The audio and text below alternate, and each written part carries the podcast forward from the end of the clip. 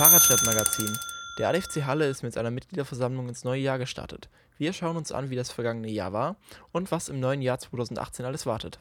Am vergangenen Samstag trafen sich die Mitglieder des ADFC Halle zur alljährlichen Mitgliederversammlung. Versammlungsort war die neue Geschäftsstelle des ADFC Halle. Dieser ist im vergangenen Jahr in das Reformhaus in der Klausstraße 11 gezogen. Gemeinsam blickten die rund 30 Anwesenden auf das vergangene Jahr zurück. Es war ein erfolgreiches Jahr für den Fahrradclub. In 2017 zeigten viele Hallenser, dass Radverkehr ein wichtiges Zukunftsthema für sie ist. So verzeichnete die Fahrradlobby ein Mitgliederwachstum von rund 22 Prozent. Besonders junge Menschen zeigten sich interessiert am Thema. Das haben wir noch nie gehabt. Sehr viele junge und aktive Mitglieder, die auch so ein Stück aus dieser Critical Mass zu uns gefunden haben. Das ist natürlich super erfreulich. Wir hatten eine fantastische Raddemo im Vorfeld der Bundestagswahl mit über 350 Teilnehmern über die Hochstraße. Das ist natürlich auch ein ganz tolles Gefühl. So Volker Preibisch vom ADFC Halle. Aber auch die Stadt Halle habe im Jahr 2017 einiges für den Radverkehr getan.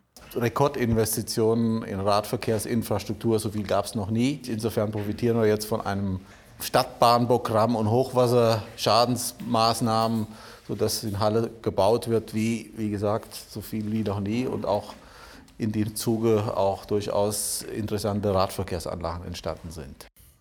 Aber auch für das Jahr 2018 hat sich der ADFC Halle einiges vorgenommen. So will man zum Beispiel eine Aktion gegen das Falschparken auf Radwegen organisieren und ein Projekt zum Thema Fahrradkodierung unterstützen. Wer den ADFC Halle im kommenden Jahr bei Radtouren, Veranstaltungen oder Verkehrspolitik unterstützen will, kann sich per E-Mail an info@adfc-halle.de melden.